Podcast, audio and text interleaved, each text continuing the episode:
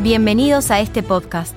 En este capítulo, hablaremos sobre la dignidad de la persona humana desde diversas perspectivas teológicas, filosóficas y sociales, así como su relación con la ética profesional. Para comenzar, vamos a analizar la importancia de la dignidad de la persona humana y las tres perspectivas para entenderla. En primer lugar, encontramos a la teológica, la cual se basa en la revelación y la relación de la persona con Dios, enfatizando la creación y la imagen de Dios en el ser humano.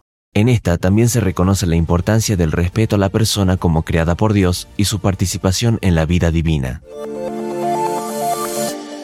En segundo lugar, está la perspectiva filosófica, en donde diversas doctrinas dan definiciones del ser humano y su importancia, como Aristóteles y Kant, resaltando la racionalidad y la centralidad del hombre en la realidad.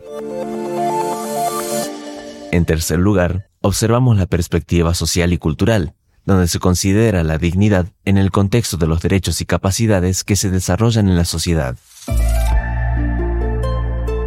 Continuando con este tema, en lo que respecta a la doctrina social de la Iglesia, es fundamental remarcar que ésta sirve como punto de encuentro entre creyentes y no creyentes, con un enfoque común en aspectos sociales, éticos y medioambientales.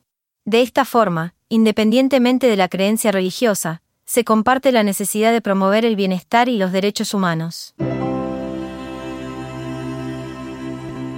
Así también, observaremos que existen desafíos en la actualidad donde las nuevas tecnologías y las redes sociales afectan la dignidad y la privacidad de las personas. Esta reflexión se centra en la importancia de preservar la dignidad humana en un entorno tecnológico. Por su parte, la ética profesional requiere un acuerdo con la formación integral, donde la moral y el compromiso con el conocimiento van de la mano.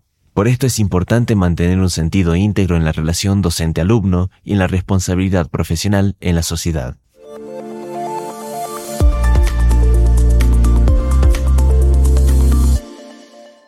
Como resumen general de este episodio, vamos a entender la importancia de la doctrina social de la Iglesia, como marco para reflexionar sobre la dignidad de la persona humana, promoviendo una visión ética y comprometida en el ámbito académico y profesional.